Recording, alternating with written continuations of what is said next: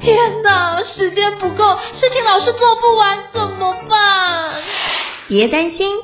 就让高校人生商学院每周陪你充充电，找到方法不抱怨。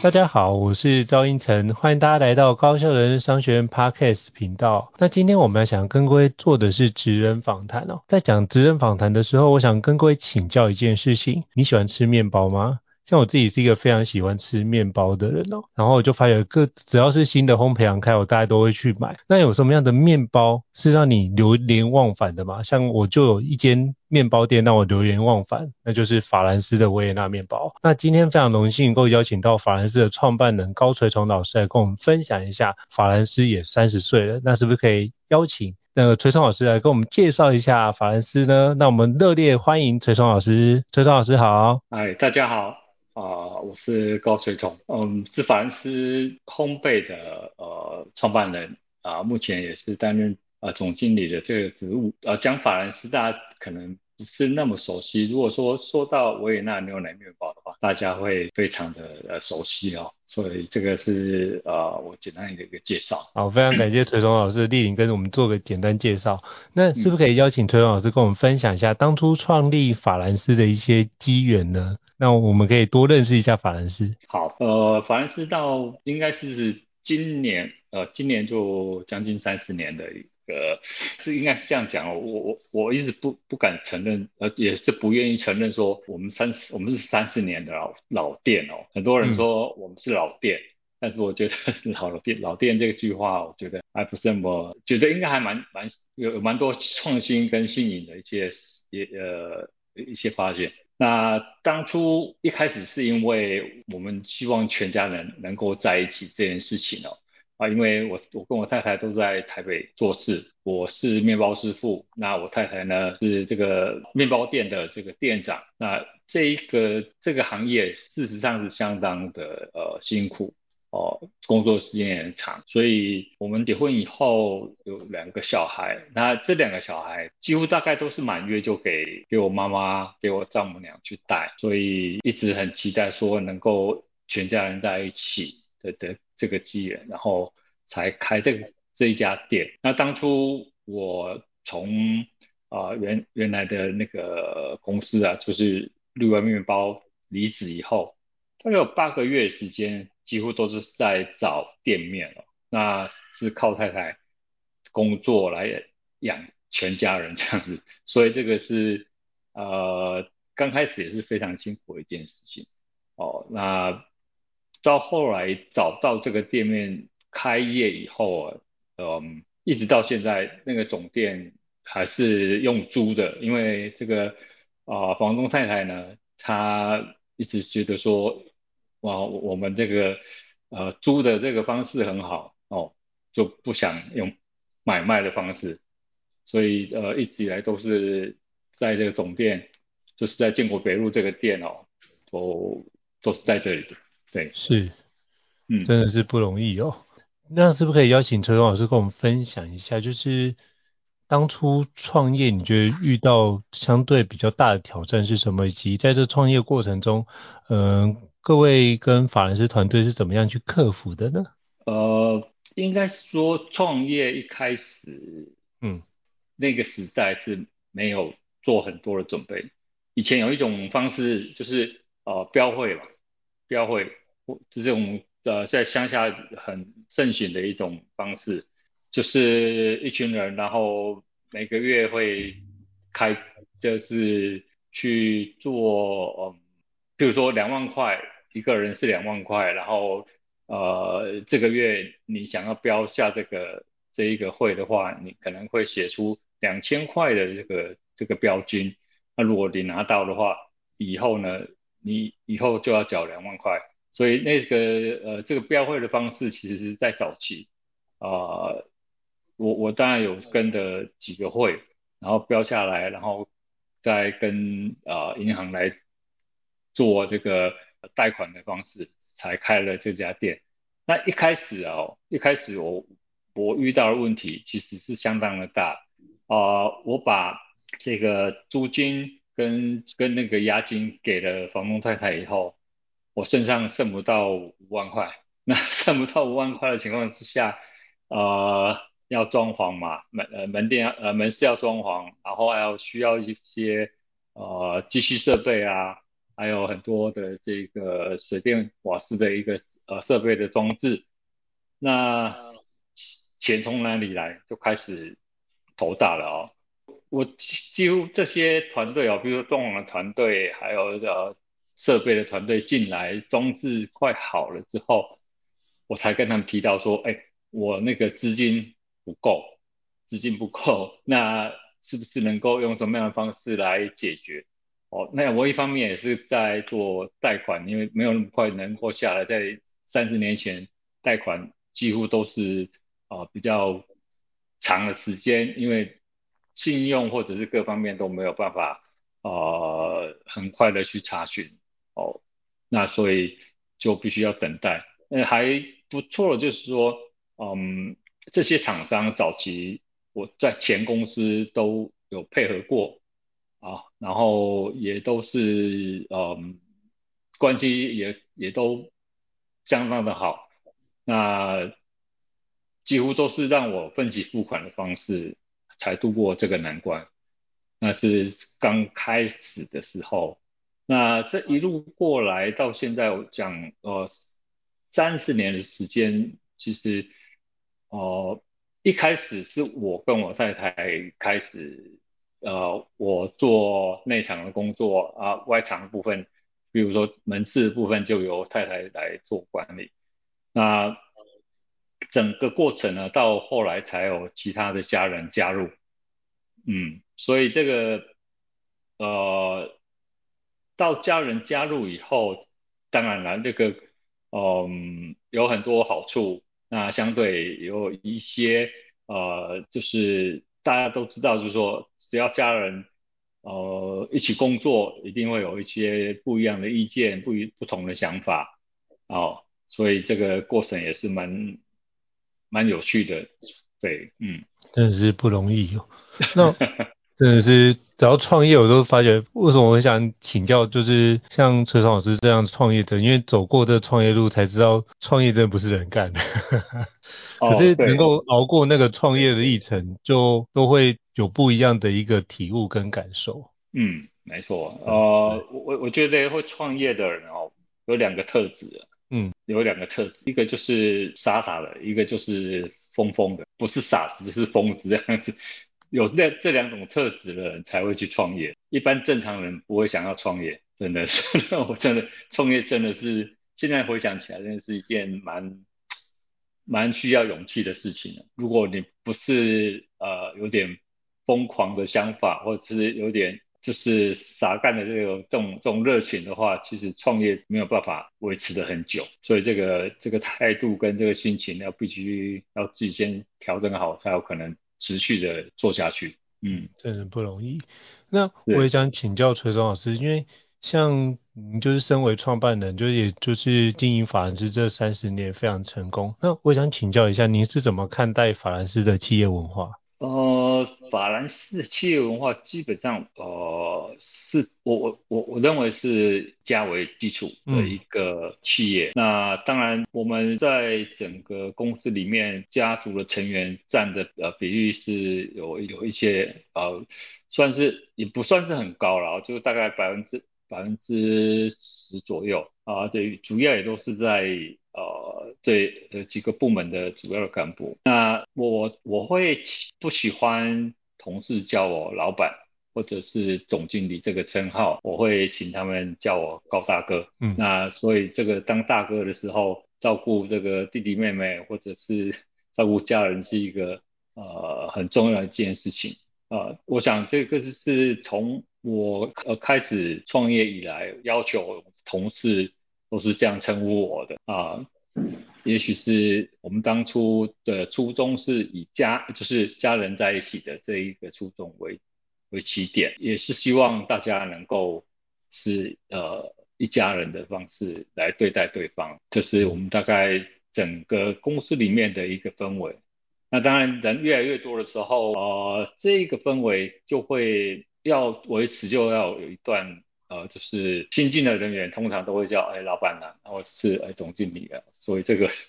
有时候要去纠正他们，有些同事还是很难，但是慢慢慢慢的，他们也会跟着一起进入那个状况。是，真的是蛮棒，就以家为核心来做的一个企业文化，让大家觉得只要加入法人司都是加入一个很棒的大家庭哦。那我也想要请教，就是崔总老师，因为像刚刚您说的，就是法人司也三十岁嘛，在这个。这烘焙产业的一个过程当中，您怎么看待创新跟传统在法兰斯当中的一些角色呢？我觉我觉得这两个部分，嗯，都非常的重要。嗯，不要维持传统，但是你也要必须从传统的基础上去做一些创新，才有可能让比较年轻的这些消费者能够接受，让。原本喜欢传统产品的这些呃老顾客，他也能够呃品尝到创新的这个滋味啊，我我想这个都是是相辅相成的哦。那我我我们也是希望能够透过创新来做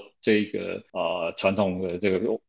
最简单说我们讲的最常见到的像凤梨酥啊，像蛋黄酥哦，或者是老婆饼、太阳饼这些很传统的产品。基本上它的元素都是已经跟以往都不一样了，因为呃现在呃以这个油脂的部分，大部分都是以，这一个呃乳脂肪替代，早期都是猪油，那猪油的话其实有它的特殊的香味没有错，但是现在年轻人对猪油的接受度会低蛮多的，除非是你是一个以猪油为主来制作这糕饼的店家。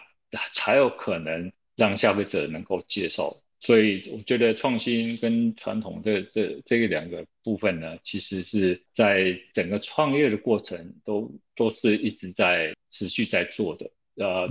坚持传统，然后不断的创新，这是一个很重要的呃一个一个元素哦。那以面包来讲，我们用比较传统的发酵方式，那产生出来的。这面包它就能够比较有丰富的这个香味，也比较能够呃放的放的时间也比较长，因为面包有一个问题就是它里面有淀粉会老化，啊隔隔天或者是隔个几天都会干干硬硬，所以这一个部分也必须透过就是发酵的一个工程哦来去做一个解决。那其实发酵的时间，相对于就是空间跟时间的这个长度就会增加，然后空间的这个广度就会增加，因为你需要很多空间来放这些面团，所以要坚持这个还是要要有相当的，我我觉得要有相当的耐心啊，就就是说，如果你为了要快速的让它。能够产生这些商品的话，那你就会用比较快速的方式，你就不会用传统的发酵方式，所以这个是必须要坚持的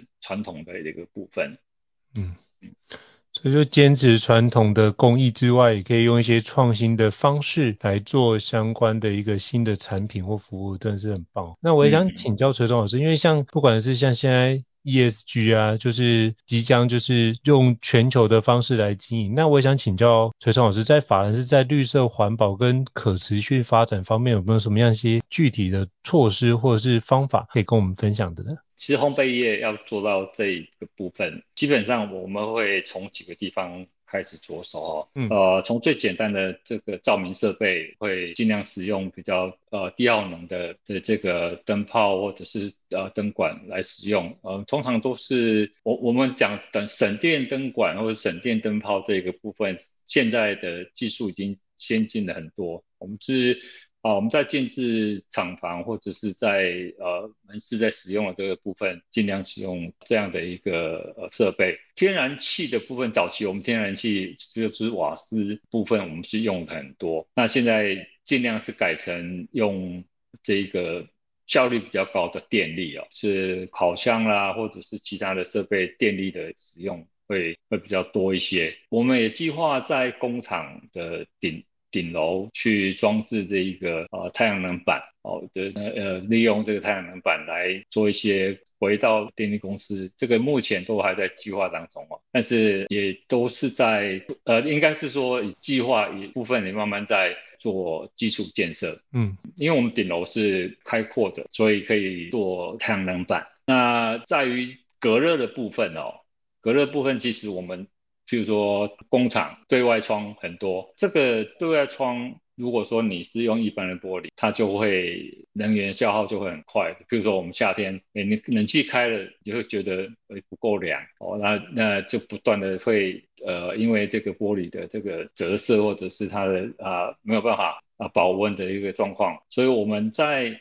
所有的玻璃的使用上都是加厚，然后让它中间是有呃有一些呃不一样的做法，那让热隔绝在外。或者是冬天的时候冷隔绝在外，这样的一个方式来做，我我想这个是必须要一步一步来了，因为一步我们我们通常我们算是传统产业，那要一步到位，呃也比较困难。然后我们也比较小的企业，但是目前很多的部分都是往这个方向来走，然后在原物料的使用上，哦尽量是采用本地本地生产。那像奶油啊，或者是有一些必须要进口的部分，其实那就必须 那个碳的足迹就比较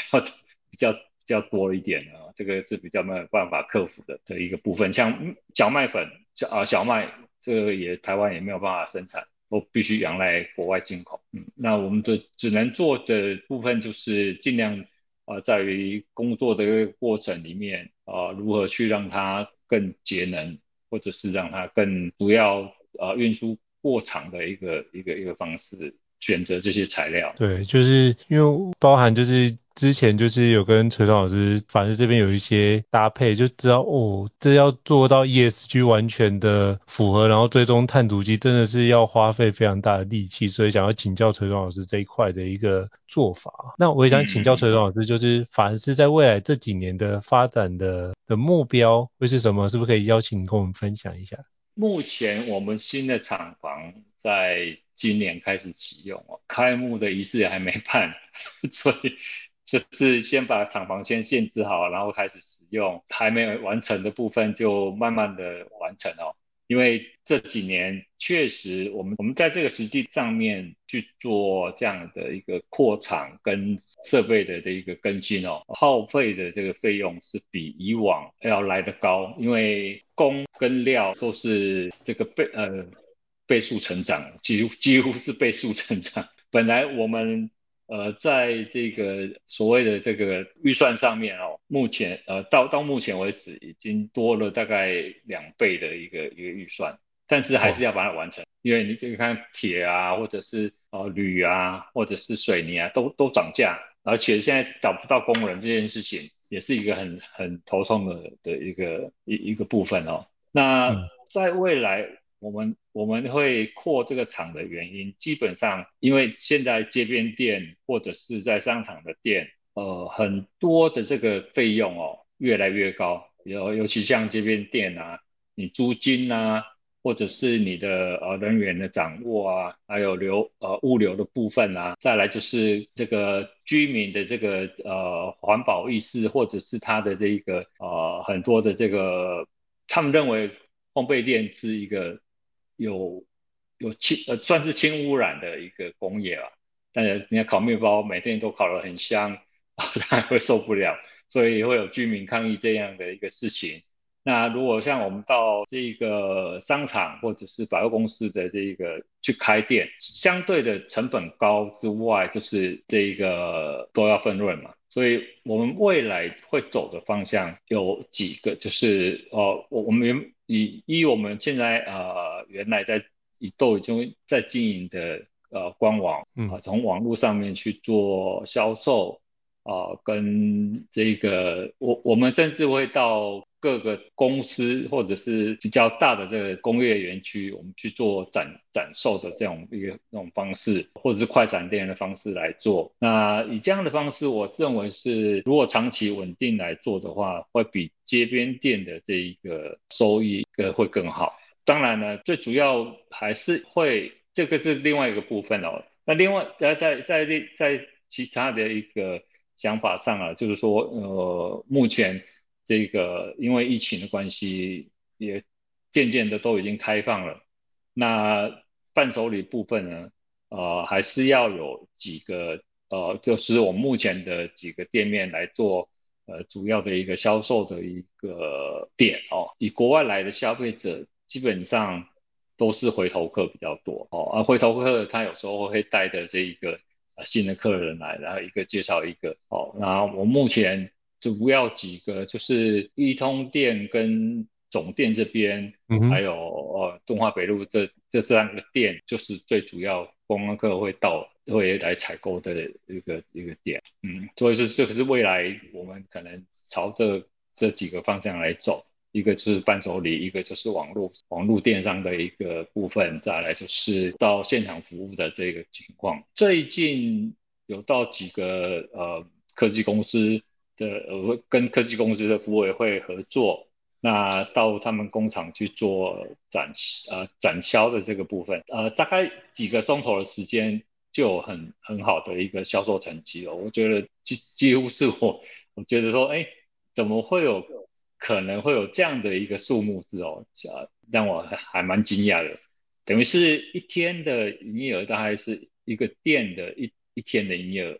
那只是啊四到四到六个小时的时间而已，我觉得我真的是觉得，哎，这些在这个科技厂的这这嗯工作人员，可能平常太忙太累了哦，要出请他们出去买个面包或者买个吃的东西，确实是比较困难。那你等于是到到现场服务的这一个呃情况，其实对于他们来讲是一件很好的一个状况，嗯。是，我觉得这真的是很棒的一个发展，非常期待法兰斯可以在更多的地方开枝散叶啊。那我也想请教崔董老师，就是像有时候我也去学校上课，也有很多的学子想说他未来想要从事烘焙业。那你觉得，如果是您就是从事烘焙业这么多年的话，你可不可以给就是即将踏入烘焙产业的一个新进的的年轻一代，你会有什么样的一个建议呢？其实。这个产业是相当辛苦，确实，确实是不是一般跟跟其他一般的行业来比的话，是辛苦了一些。可能刚进来会从基础的工作开始做起，那是不是能够忍过呃忍受过这一段时间，其实是很关键的一个点哦。不可能说一进来师傅马上就教你很多的技术，然后教你很多的这个呃作业的方式，那都是要慢慢熬，慢慢熬，才有可能熬出。一片天啊，那包括像我们很熟悉的这个吴宝春师傅啊，啊、最近这今年也去参加这个法国比赛得了冠军的这个吴子敬师傅，哦，这两个是比较极端的一个对比。我们吴宝春师傅他是学历比较低哦，然后从小就开始进入这个行业当学徒，那一路这样过来，然后。得到了这个呃面包比赛的世界冠军。那吴子敬呢？吴子敬之父，他是从这个呃高雄餐饮学院毕业，那也慢慢呃就是加入这个行业以后，一路一路努力的学习，才得到这个呃比赛的冠军。其实这个历程哦，我我相信这个历程，他们来对于他们两个来讲哦，都是相当的辛苦啊，做做比赛的这个历程啊。是很辛苦的一件事情，嗯，这个辛苦通常会是在平常的这个工作的一个范围里面训练出来的。其实像他们参加比赛的这个过程呢，就是好像在店里做事一样。哦，呃，这要争取时间，要把产品做好。哦，然后这个这个工作上是很紧密的一个接一个做。哦，这个是平常训练出来才有可能这样的一个一个结果。所以，如果要到进的，确实要进到这个行业，就有要有相当的决心，说我我要持续的做下去，不然这个很快就挂了。通常我们很多啊新进的这个算是实习生啊，实习生到我们同业或者是到其他的这个啊面包店去做实习的时候，通常都是他们决定要留下来或是要离开的的一个关键点。嗯哦，因为他们可能在学校老师对于他们的要求，跟在呃店家对于呃这些同事的要求，会完全是不一样的一个状态。所以如果真的很喜欢这个产业，那确实要有相当的决心，才有可能继续下去，不然真的是不容易。包括我自己也觉得，我我从学徒到现在，我觉得诶那个学徒那一段期间真的是相当不容易哦，我还可以在撑得过来，算还不错，真的、嗯、真的不容易。可是就是醉心于自己真的热爱这件事，如果真的非常热爱，就能够跨越那个门槛哦。所以我觉得那是一种考验，就是那就是看我们有没有足够的。热忱以及足够的能力去跨越这件事，如果能够跨越的话，其实就可以像崔松老师到后面，会像刚刚提到像吴子敬老师啊，或像吴宝春老师这样，在烘焙产业里面有更好的发展哦。嗯、那最后也想请教崔总老师，那法兰斯三十周年有没有什么样的一个庆祝活动可以跟我们分享呢？呃，我们目前是。做维也纳一个回馈的一个活动了，嗯，就是维也纳牛奶面包买九条再加送一条这样的一个一个方式，然后呃三条的售价呃就是本来是一百九就变一百八，那也是做产品的一个销售的一个呃庆祝，那做活动哦，其实呃实际化来讲的话，目前是没有。没有做比较盛大的活动，这个怕惊动太多人哦，这样不好。因为 一一办活动，你说我们三十周年庆哦，那个呃很多这个好朋友啊，或者是厂商啊，都会送很多这个这个送很多礼或者贺来来庆贺哦，这个也真的是劳动大家也不好哦，这个所以我们就简单的做一个促销的一个模式。那如果将来我们这个厂好了以后，再来做比较多的一些活动哦，邀请大家来工厂来参观，嗯、啊，这样就比较有那个意义，我会感觉上是这样。嗯，好，非常感谢陈总，我说到时候会把这个这一次的一些。小小的维也纳牛奶面包买九送一的一些连结，我放在这集 podcast 资讯栏位当中，那也可以提供给各位听众好好的参考一下。那再次感谢崔松老师的莅临来跟我们分享法恩斯三十周年的一个创办的心路历程，也希望这集可以对于做听众有一些不一样的感受。那如果各位听众觉得高校人生商学院不错的话，也欢迎在 Apple Podcast 平台上面给我们五星按赞哦，你的支持对我们来说是一个很大的鼓励。那如果想要听相关的职人访谈，也欢迎留言或讯息让我们知道，我们会陆续的安排来跟各位听众做分享。再次感谢崔松老师，谢谢。那我们下次见，谢谢拜拜。好，拜。高校人生商学院，掌握人生选择权。